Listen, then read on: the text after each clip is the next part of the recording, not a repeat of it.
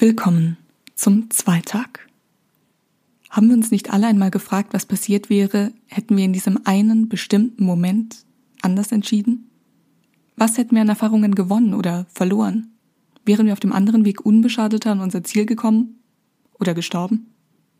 Der Zweitag beginnt mit einer Ausgangssituation, aus der sich zwei Geschichten entfalten, je nach Entscheidung der drei Detektive. Den Anfang macht Jans Teil mit dem Titel Der goldene Schwertfeger. Viel Spaß!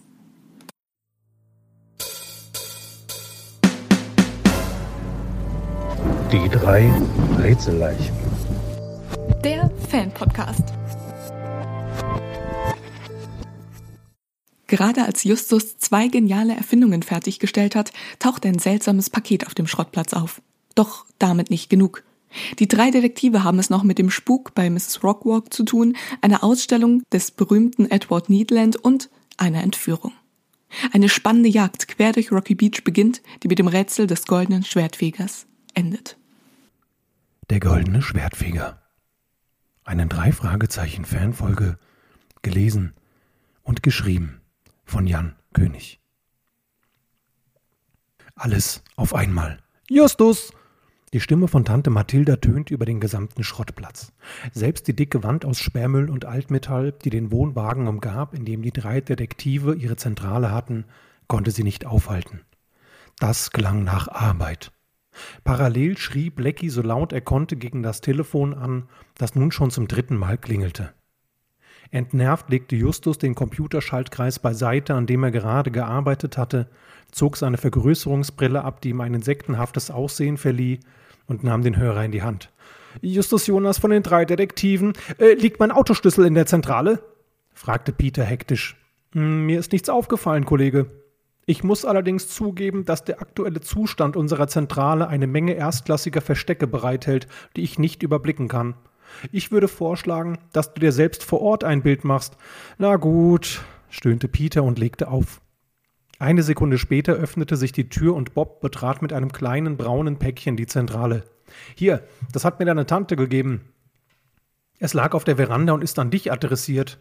Justus schaute sich das Paket von allen Seiten an. Es war ungefähr so groß wie ein Ziegelstein, in braunes Packpapier gewickelt und zusätzlich mit einem robusten Seil verschnürt. Die Ecken waren abgerundet, das Papier teilweise fleckig und auf der Rückseite fehlte der Absender. Er wog es bedächtig in der Hand. Es war nicht schwer, aber auch nicht leicht. Willst du es denn nicht aufmachen? fragte Bob, der ihn ungeduldig beobachtete. Nicht sofort. Peter ist auf dem Weg zur Zentrale und ich würde es vorziehen, das Paket im Beisein aller Fragezeichen zu öffnen.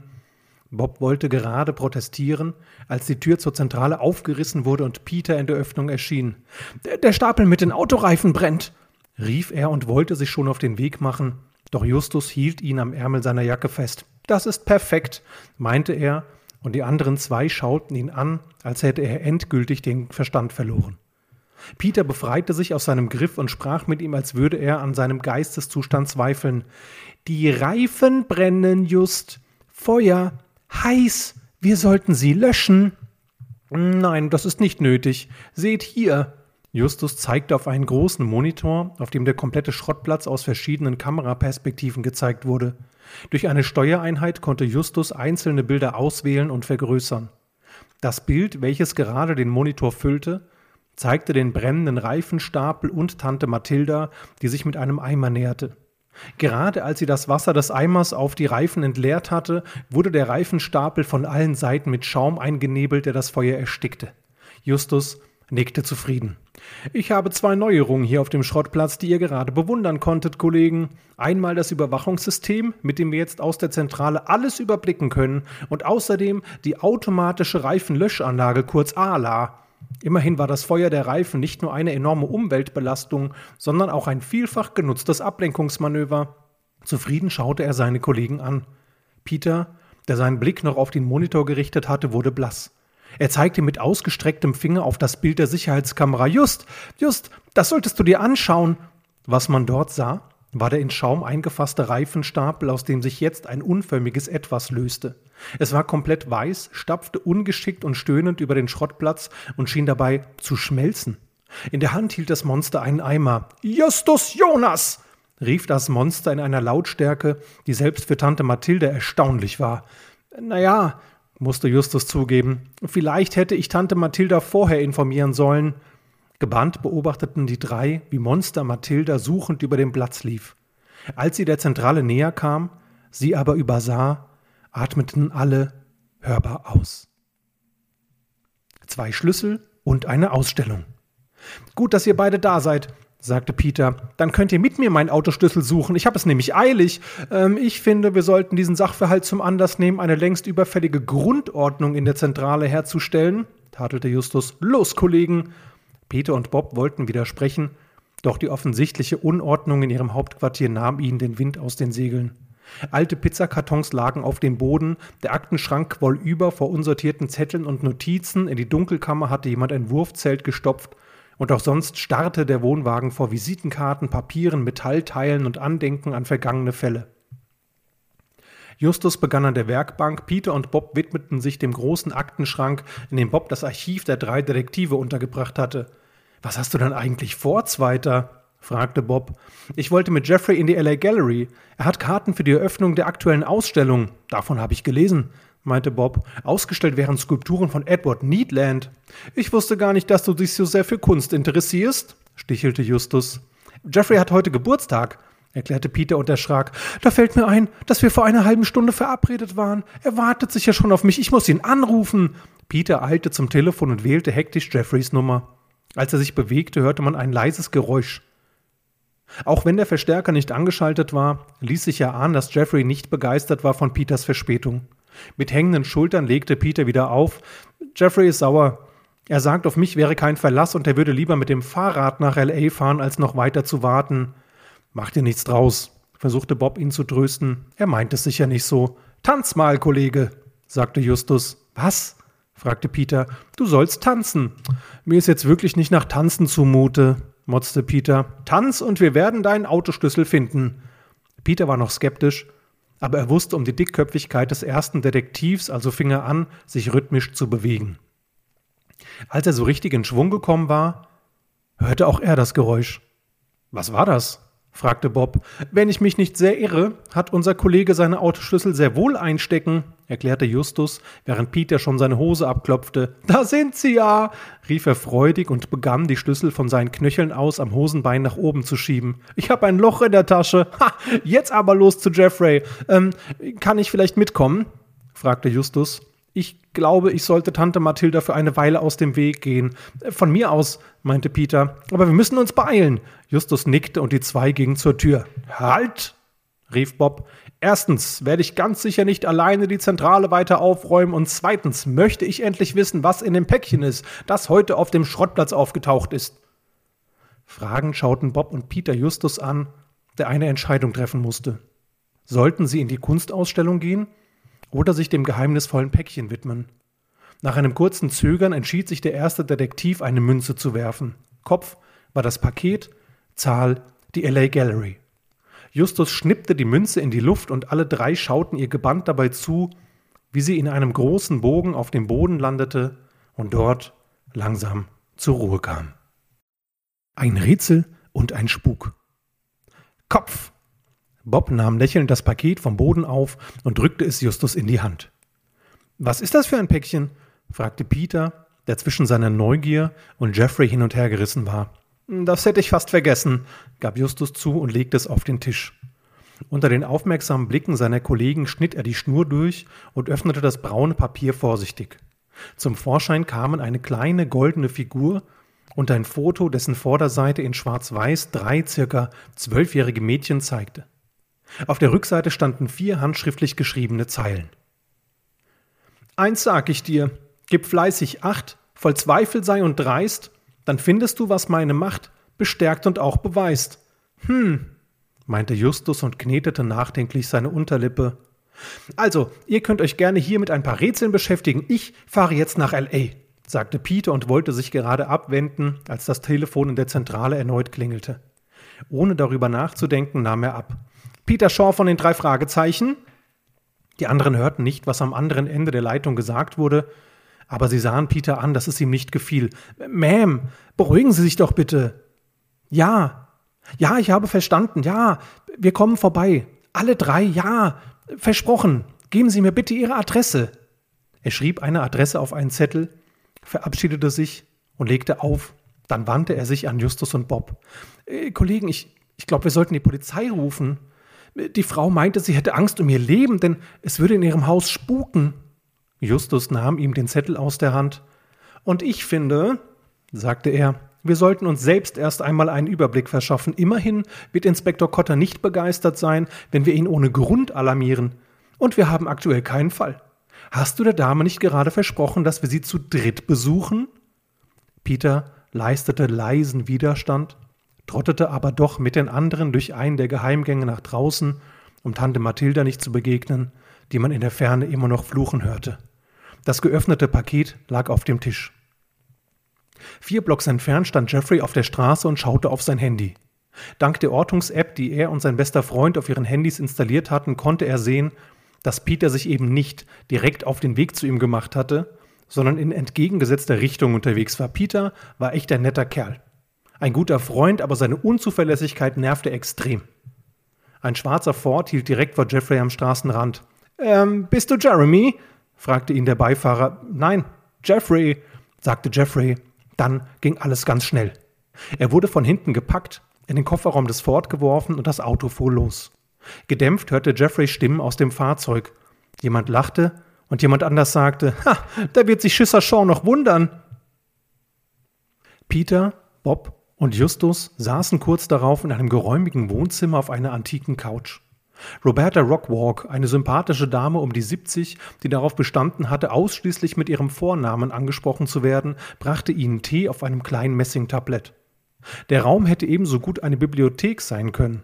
Zimmerhohe Bücherregale schmückten die Wände, es gab sogar eine Leiter, um die obersten Bücher zu erreichen. Neben den Regalen gab es noch einen gemütlich aussehenden Ohrensessel direkt am Fenster, und die Sitzecke, in der die drei Detektive Roberta gegenüber saßen. Sie hatte lockige, kurze Haare, die sie offensichtlich schwarz färbte, trug eine runde Brille und wirkte alles andere als erschrocken oder ängstlich. Im Gegenteil, sie schien auf etwas zu warten. Bei mir spukt es, sagte Roberta etwas lauter als nötig und lächelte die Jungs an. Nichts passierte. Es spukt, sagte sie erneut, noch etwas lauter, und auf einmal hörten sie aus dem oberen Stockwerk ein Schleifen, begleitet von einem gespenstischen Flüstern. Roberta nickte zufrieden. Jetzt habt ihr es auch gehört. Die drei schauten sich irritiert an. Ähm, ich schlage vor, wir gehen mal nachsehen, meinte Justus und erhob sich. Ja, gehen wir mal nach oben, rief Roberta wieder sehr viel lauter als nötig. Als sie den Raum betraten, war niemand zu sehen. Es war das Schlafzimmer. Neben einem ordentlich gemachten Bett und einer Wand voller Fotografien stand dort nur ein massiver Kleiderschrank. Hätten Sie etwas dagegen, wenn wir einen Blick in den Kleiderschrank werfen? fragte Justus. Die Frau überlegte. Ähm, ja, das ist doch äh, sehr privat. Wir würden auch nur ganz kurz reinschauen, sagte Bob in verschwörerischem Ton. Äh, naja, also nein, das geht nicht. Die, die Tür klemmt. Man sah Roberta an, dass sie krampfhaft nach einer plausiblen Ausrede suchte. Sie können rauskommen, sagte Justus zum Kleiderschrank und kurz darauf öffnete sich die Tür. Zum Vorschein kam eine drahtige ältere Dame mit grauen Haaren, die sie in einem Pferdeschwanz zusammenhielt. Sie hatte ungefähr das Alter von Roberta, wirkte aber sportlicher und war einen Kopf größer. In der Hand hielt die Frau ein Ghettoblaster. Ich schlage vor, Sie erklären uns diesen kuriosen Vorfall im Wohnzimmer, sagte Justus, den die Situation nicht aus der Fassung brachte. Alle waren einverstanden. Peter blieb als letzter zurück und versuchte Jeffrey auf seinem Handy zu erreichen, doch es ging nur die Mailbox dran. Hoffentlich ist er nicht zu sauer, dachte er. Dann folgte er den anderen. Der goldene Schwertfeger. Jeffrey saß in einem kleinen, dunklen Raum auf dem Boden. Er hatte sich nach Kräften gewehrt, doch die zwei Typen hatten ihn problemlos überwältigt. Sie hießen Jimmy und Skinny, so viel hatte er schon herausgehört. Und es gab wohl einen weiteren, etwas älteren Mann, der mit der Sache zu tun hatte. Jeffrey hörte sie unentwegt streiten und, nachdem er vergeblich versucht hatte, aus seinem Gefängnis zu entkommen, setzte er sich in die Nähe der Tür und versuchte so viel von ihrem Gespräch zu verstehen wie möglich. Vielleicht half es ihm weiter. Der ältere Mann hatte einen Akzent, vielleicht französisch, und er beschwerte sich gerade über den Typen, den er Skinny nannte. Du bist ein schäbiger Ersatz für Brittany Skinny. Was für eine unraffinierte Idee. Erst die Autoreifen, dann das. Ich möchte die Figur des goldenen Schwertfeger und ganz sicher nichts mit einer Entführung zu tun haben. Ey, Sie sind auf mich zugekommen, verteidigte sich Skinny. Ich kann eben nicht mit Baby Fatso flirten und wer kann denn ahnen, dass die brennenden Reifenstapel so schnell gelöscht werden? Dafür habe ich schnell geschaltet, als ich diesen Typen gesehen habe, der mit einem von denen befreundet ist. Sie werden schon sehen, das klappt. Verlassen Sie sich auf mich. Ich möchte, dass du eines verstehst. Ich will nur die Figur. Wenn dein Plan nicht zum Ziel führt, habe ich nichts mehr mit dir zu tun. Du alleine trägst die Konsequenzen. Der Mann wirkte sauer. Solange das Geld stimmt, können wir das gerne so machen, maute Skinny, und das Gespräch war beendet. Im Wohnzimmer von Roberta Rockwalk wurde es langsam eng. Fragend schauten die drei Detektive die beiden älteren Ladies an, die ihnen gegenüber saßen. Nun, eröffnete Justus, möchten Sie uns vielleicht sagen, was es mit dieser Vorstellung auf sich hat? Na ja, sagte Roberta, und vermied es, den Jungs in die Augen zu schauen. Wir dachten, dass ihr einen kleinen Aufhänger braucht, um hierher zu kommen. Also haben wir den Spuk vorgetäuscht. Wie seid ihr uns denn so schnell auf die Schliche gekommen? fragte die andere Dame, die sich inzwischen als Lizzie vorgestellt hatte. Sie mochte um die 70 sein, aber sie strahlte die Energie einer 30-Jährigen aus. Äh, das war ganz einfach, erklärte Justus dessen Hang zu unnötig langen Monologen Peter und Bob einen eindeutigen Blick tauschen ließ. Erstens haben wir bereits einige Erfahrungen in angeblichen Geistererscheinungen. Zweitens war ihr Verhalten alles andere als unauffällig. Darüber hinaus fiel mir in ihrem Schlafzimmer ein Foto auf, das wir heute bereits zum zweiten Mal sehen. Ich habe mir erlaubt, es abzuhängen. Justus präsentierte das Bild der drei Mädchen. Ha, du hättest Justine gefallen, sagte Lizzie und Roberta erklärte, das ist, das war die dritte von uns. Wir waren Detektivin mit einem richtigen Detektivbüro. Ja, schaut doch nicht so. Nicht nur Jungs mögen Spannung und Abenteuer, Mädchen können so ziemlich alles, was Jungs können, vielleicht sogar besser. Wir haben eine Menge Fälle gelöst, auch wenn es nicht immer einfach war. Lizzie hier war die sportliche. Solange es nicht um Geister ging, war sie immer zur Stelle. Justine war unsere Chefin. Sie hatte ein unglaubliches Gedächtnis und konnte sich sehr gewählt ausdrücken. Und ich war für das Sammeln von Informationen zuständig. Leider ist Justine vor kurzem verstorben. Was hat es denn mit dem Bild auf sich? fragte Bob. Das war so etwas wie unsere Visitenkarte, erklärte Lizzie. Und ähm, wieso wollten Sie uns engagieren? fragte Justus. Es geht um den goldenen Schwertfeger, begann Roberta und zauberte aus dem Nichts einen staubigen Ordner hervor, den sie bedeutungsvoll aufschlug. Das war unser letzter und einzig ungelöster Fall. Ihr kennt doch die Legende des goldenen Schwertfegers? Peter und Justus blickten zu Bob. Sie hatten keine Ahnung und hofften, ihm ginge es anders. Tatsächlich richtete Bob sich auf und begann zu erzählen. Der, der goldene Schwertfeger ist ein Mythos. Die Schwertfeger waren eine Spezialeinheit am Hof des deutschen Kaisers, begabte Schwertkämpfer, die außerdem durch ihre extreme Lautstärke die Gegner in die Flucht schlugen. Sie schrien sehr viel. Das ist richtig, nickte Roberta. Die Kämpfer überzeugten aber nicht nur durch ihr Geschrei und die kämpferischen Fähigkeiten, sie waren auch durchaus kunstinteressiert, weswegen es eine Menge Kunstwerke gibt, die sie darstellen, ergänzte Bob. Die Legende besagt, dass es neben einer beachtlichen Kunstsammlung sogar ein Schachspiel aus Gold gibt, denn die Schwertfeger liebten Schach. Naja, murmelte Justus, der sich unglücklicherweise gerade einen Keks in den Mund geschoben hatte. Ähm, es gibt eine Menge Legenden, die nicht mehr als ein Körnchen Wahrheit enthalten. Das mag sein, sagte Lizzie in verschwörerischem Tonfall, aber aus dem Schachspiel tauchten im Laufe der Zeit zwei Figuren auf. Eine ist verschollen und die andere ist der Grund, aus dem wir euch engagiert haben. Roberta kramte wie aufs Stichwort eine Tageszeitung hervor und zeigte sie dem Jungs. Unter dem Titel Goldene Zeiten in der LA Gallery war ein Bild zu sehen, das eine große Vitrine zeigte, in der mehrere goldene Figuren ausgestellt wurden. Und ganz vorne, ziemlich in der Mitte, sahen sie eine, die sie heute schon einmal gesehen hatten, in dem rätselhaften Paket. Und hier ist die Verbindung sagte Roberta und präsentierte ein altes Buch mit einer filigranen Zeichnung. Schwertfeger zu Hannover war die Bildunterschrift und die Ähnlichkeit mit der Figur war eindeutig. Dann mal auf zur LA Gallery, sagte Bob und Peter zuckte zusammen. Er hatte Jeffrey ganz vergessen. Was heißt, du hast seine Handynummer nicht? rief der ältere Mann, der langsam die Beherrschung verlor. Ihnen beim Streiten zuzuhören war sehr viel unterhaltsamer, als in der Stille zu liegen, fand Jeffrey. Sein Handy hatten ihm diese Anfänger nicht abgenommen, aber vermutlich hatte er hier sowieso keinen Empfang. Du Kretin! fluchte der Mann. Äh, was kann ich denn dafür, dass die drei Satzzeichen nicht an ihr Telefon gehen? Das konnte ja keiner ahnen. Du und dein Cousin. Ihr seid eine einzige Enttäuschung. Hast du wenigstens das Handy des Jungen? Er wird dir wohl die Nummer haben. Und sagt mir nicht, dass ihr ihn nicht abgesucht habt. Jeffrey reagierte nicht schnell genug. Als die Tür schwungvoll geöffnet wurde, fiel er unbeholfen nach hinten, wurde gepackt und abgesucht. Nun hatten sie sein Telefon. Geschlossene Türen und ein treuer Freund. Der Besuch der LA Gallery war eine absolute Enttäuschung. Nicht wegen mangelnder Kunstwerke, sondern schlicht aus dem Grund, dass sie geschlossen war. Selbst Bobs Überredungskünste konnten die junge Frau am Eingang nicht davon überzeugen, eine Ausnahme für sie zu machen. Peters Handy klingelte, als sie die Gallery verließen.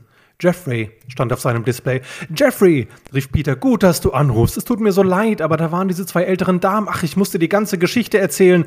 Jetzt hör mal zu, sagte eine Person, die ganz sicher nicht Jeffrey war. Es klang, als würde jemand die Stimme feststellen, indem er sich die Nase zuhielt. Peter stellte sein Handy auf laut.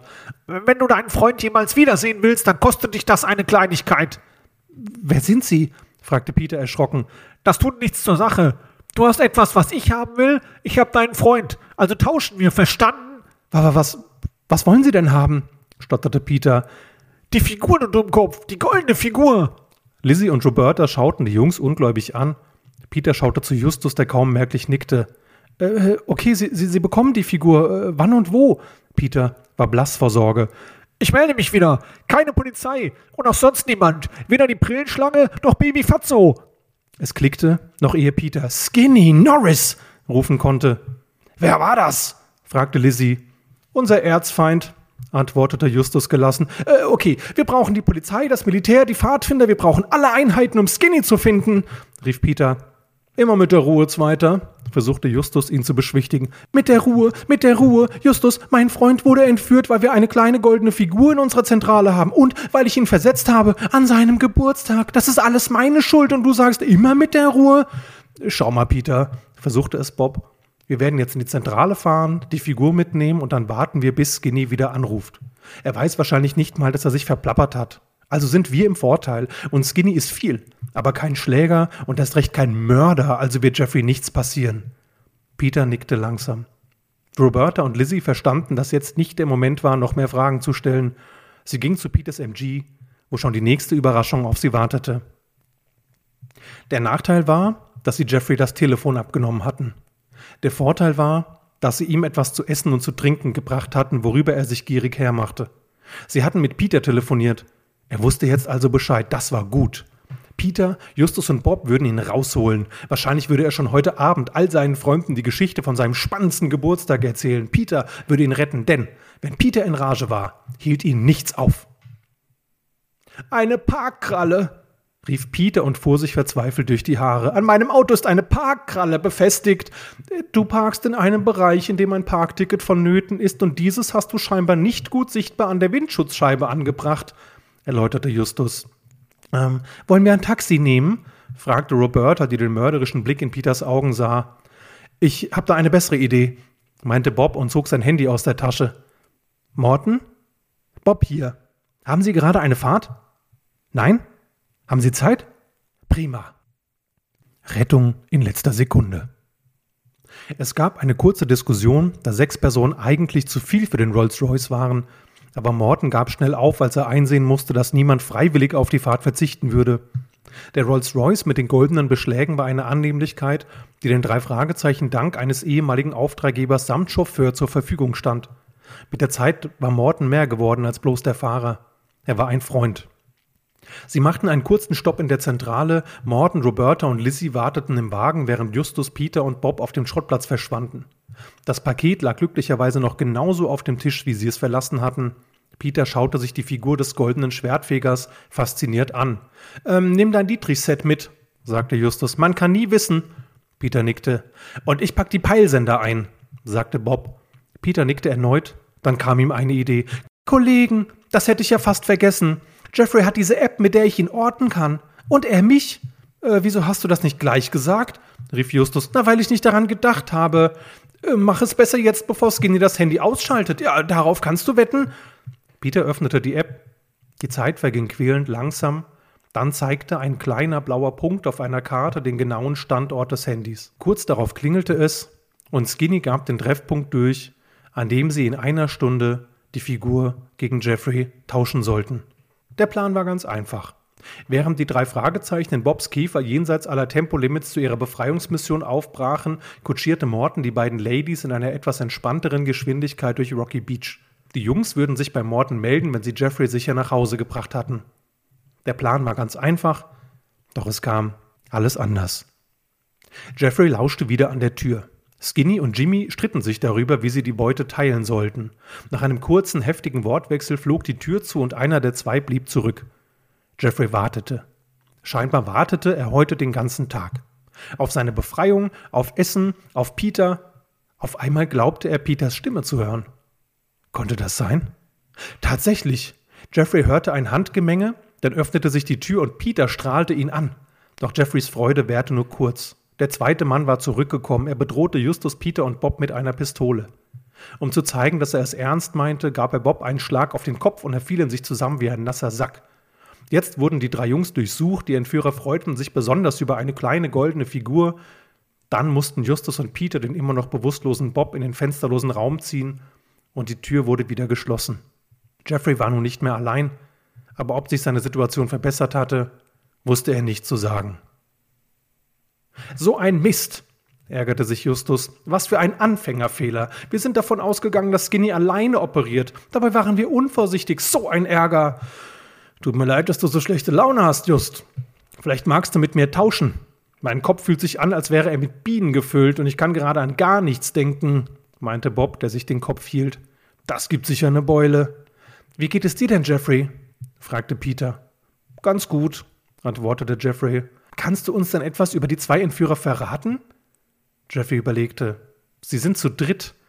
Skinny, so ein Jimmy, ich glaube, das ist sein Cousin und ein älterer Herr, vermutlich Franzose. Eugenie, rief Justus und seine Wangen begannen zu glühen. Äh, ein, ein Mädchen ungefähr in unserem Alter ist aber nicht zufällig auch dabei. Jeffrey schüttelte den Kopf. Peter musste kichern. Skinny und Jimmy Norris. und wie heißt ihre Tante? Lilly? Großvater Billy? Und ich dachte, ich hätte die Gehirnerschütterung, meinte Bob, musste aber lächeln. Peter stand auf und tigerte durch den Raum. Jeffrey war es, als hörte er ein Klirren. Was war das? fragte er. Was war was? fragte Peter. Da hat gerade etwas geklirrt. Peter brauchte einen Moment, bis er verstand. Er tastete seine Hosenbeine ab, dann musste er sich die Hand vor den Mund halten, um nicht laut loszulachen. Was ist? fragte Justus. Jeffrey, ich könnte dich knutschen, rief Peter leise. Dich und deine Ohren und das Loch in meiner Hosentasche. Triumphierend präsentierte er das Dietrich-Set, das ihm ins Hosenbein gerutscht war. Während Peter versuchte, so leise wie möglich die Tür ihres Gefängnisses zu knacken, versuchte Jeffrey zu hören, was auf der anderen Seite war. Doch es war verdächtig still. Ein Klicken, dann hatte Peter das Schloss überlistet und sie konnten die Tür öffnen. Hinter ihrem Gefängnis war eine Art Abstellraum, der direkt in die Küche führte, und was sie dort geboten bekamen, konnten sie einfach nicht glauben. Skinny und Jimmy Norris lagen, jeder mit einer Wäscheleine gefesselt, auf dem Boden. Roberta Rockwalk bedrohte sie mit einer Pistole und Lizzie hielt drohend eine Bratpfanne in der Hand, die gut zu der Beule auf Skinnys Hinterkopf passte. Gleichzeitig mit den drei Fragezeichen betrat auch Victor Eugenie die Küche, jedoch von außen. Er erfasste schnell die Lage und wand sich wieder zum Gehen. Den schnapp ich mir! rief Lizzie und eilte ihm in einer Geschwindigkeit, die man ihr sicher nicht zugetraut hätte, hinterher.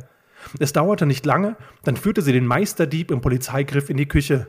Äh, Morton ruft gerade die Polizei, sagte Roberta und konnte sich beim Anblick der Jungs mit ihren überraschten Gesichtern das Lächeln nicht verkneifen. Zwei Stunden später waren Jeffrey zu Hause, die Familie Norris in Gewahrsam und Victor Eugenie aus Mangel an Beweisen aus freiem Fuß. Justus knetete mal wieder seine Unterlippe. Es gibt da eine Sache, die ich noch nicht verstehe, meinte er. Wir sind euch unauffällig gefolgt, erklärte Lizzie. Morton war leicht davon zu überzeugen, dass wir euch als Rückendeckung am besten unterstützen könnten. Nein, nein, nein, das ist es nicht, unterbrach sie Justus. Wie dieser Mr. Eugenie auf eure Fährte kam, kann ich den jungen Herrschaften berichten, sagte Morton.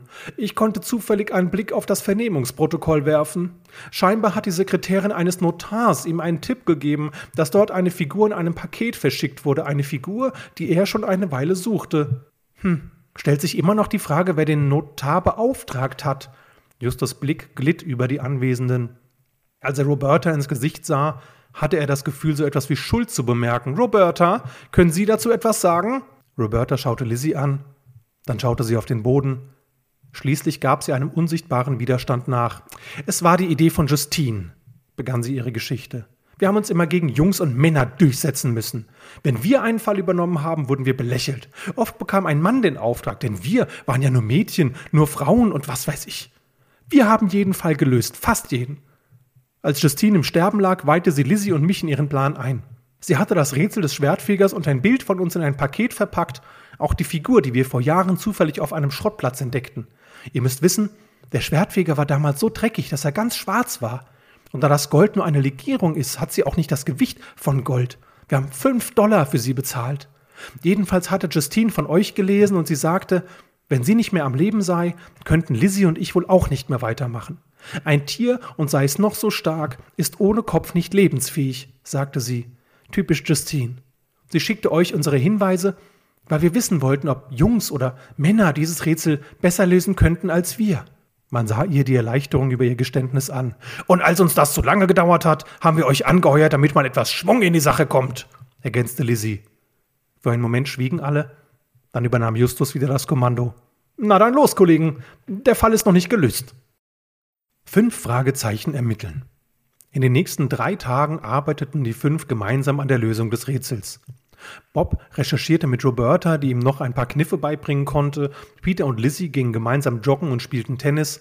Und Justus tat alles dafür, sich wieder mit Tante Mathilda zu vertragen. Sie saßen gemeinsam im Wohnzimmer von Roberta, auf dem Tisch standen Kekse, daneben die goldene Figur. So, Kollegen, dann passt mal auf begann Bob. Wir haben tatsächlich etwas herausgefunden, das uns weiterbringt. Und zwar wurde vor einem Jahr erst ein Gewölbe in den Hollywood Hills entdeckt, das man inzwischen mit den Schwertfegern in Verbindung bringt. Es gibt dort ein Museum und es halten sich hartnäckige Gerüchte, die Anlage müsse größer sein als der bisher freigelegte Teil. In dem Gewölbe findet sich auch das Siegel der Schwertfeger. Das gleiche, das wir in dem Buch mit dem Rätselvers gefunden haben. Es war das Tagebuch eines Offiziers, ergänzte Roberta. Die Öffnungszeiten, übernahm Bob wieder, sind sehr speziell. Aber wir haben Glück. Wenn wir jetzt losfahren, können wir es noch schaffen. Gesagt, getan. Diesmal fuhren sie mit Lizzies Wagen, einem roten Jeep. Die fährt ja, wie sie Tennis spielt, mit richtig viel Schwung, kommentierte Peter, als sie durch die Hollywood Hills rasten und schließlich auf einem Parkplatz ankamen, von dem ein schmaler Pfad zum Museum führte. Roberta zahlte für alle den Eintritt. Es roch nach abgestampener Luft, die Wände waren nass und das Licht diffus, Dennoch strahlte der Raum einen unbeschreiblichen Glanz aus. Sie folgten einem Weg, der sie an Hinweisschildern und Vitrinen vorbeiführte. Die Vitrinen wurden selbstverständlich später aufgestellt, begann Roberta. Wir sollten nach etwas Ausschau halten, das von den Originalbaumeistern stammt. Ich bin dafür, dass wir uns aufteilen, bestimmte Justus und wandte sich an die älteren Damen. Äh, kennt ihr den Ruf des Rotbauchfliegenschneppers? Das ist unser Erkennungszeichen. Also, wir haben dreimal gehustet, sagte Lizzie. Das ist um einiges unauffälliger. Äh, tja, da hat wohl jeder so seine Methoden, meinte Justus gekränkt. Sie verteilten sich und suchten das Gewölbe, das aus mehreren Räumen bestand, systematisch ab. Nach etwas mehr als 20 Minuten hörte Justus ein Husten. Einmal, zweimal, dreimal. Das war das Zeichen. Oder einfach eine Reaktion auf die trockene Luft, dachte Justus, der den Ruf seines Lieblingsvogels nur sehr ungern aufgeben wollte. Roberta und die anderen standen an einer Absperrung und schauten auf den blanken Stein. Seht ihr das auch? fragte sie. Sie sahen es. Auf mittlerer Höhe am rechten Rand des Steins war eine Vertiefung, die auf den ersten Blick wie ein natürliches Loch im Fels wirkte. Auf den zweiten fielen allerdings die sauber gearbeiteten Ränder auf. Hast du die Figur dabei, Just? fragte Bob. Justus nickte. Er hatte dieselbe Idee gehabt und holte den Schwertfeger aus seiner Hosentasche.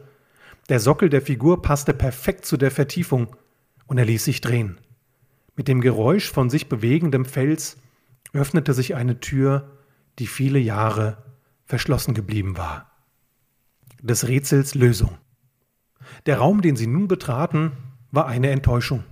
Sie schlossen die Geheimtür, nachdem sie die Figur entfernt und sichergestellt hatten, dass man sie auch von innen öffnen konnte, dann blickten sie sich um. Der Raum war fast leer. Neben zwei Fackelhalterungen, in denen morsche Fackelreste ruhten, hatte er nichts zu bieten. Das Licht der starken Taschenlampe, die Peter sicherheitshalber eingepackt hatte, und vier Handytaschenlampen beleuchteten behauenen Stein, gerade dunkle Wände und eine metallene Tür, die auch nach Jahren noch massiv wirkte und über ein Zahlenschloss verfügte. Fünf Ziffern waren einzustellen. Der Code der Schwertfeger, sagte Lizzie. Ein Code, der nicht schwer zu lösen war, setzte Justus an. Eins, sag ich dir, gib fleißig acht, voll zwei, füll sei und dreist. Dann findest du, was meinem acht bestärkt und auch beweist. Ein Klicken unterbrach ihn. Eins, acht, zwei, drei, acht, sagte Lizzie. Ich habe das schon mal eingestellt. Ähm, wir haben das Rätsel schon vor Jahren gelöst, erklärte Roberta. Gemeinsam betraten sie einen Raum, der ihre kühnsten Erwartungen übertraf. Kunstwerke, Schätze, Rüstung, Juwelen, es blinkte und glänzte, dass ihnen die Augen tränten. Roberta und Lizzie hielten sich an den Händen und strahlten mit dem Edelmetall um die Wette. Eine Woche später saßen die drei Detektive auf der Veranda des Gebrauchtwarencenters T. Jonas und aßen zur Feier des Tages ein Stück Kirschkuchen. Bob hatte die Zeitung mitgebracht.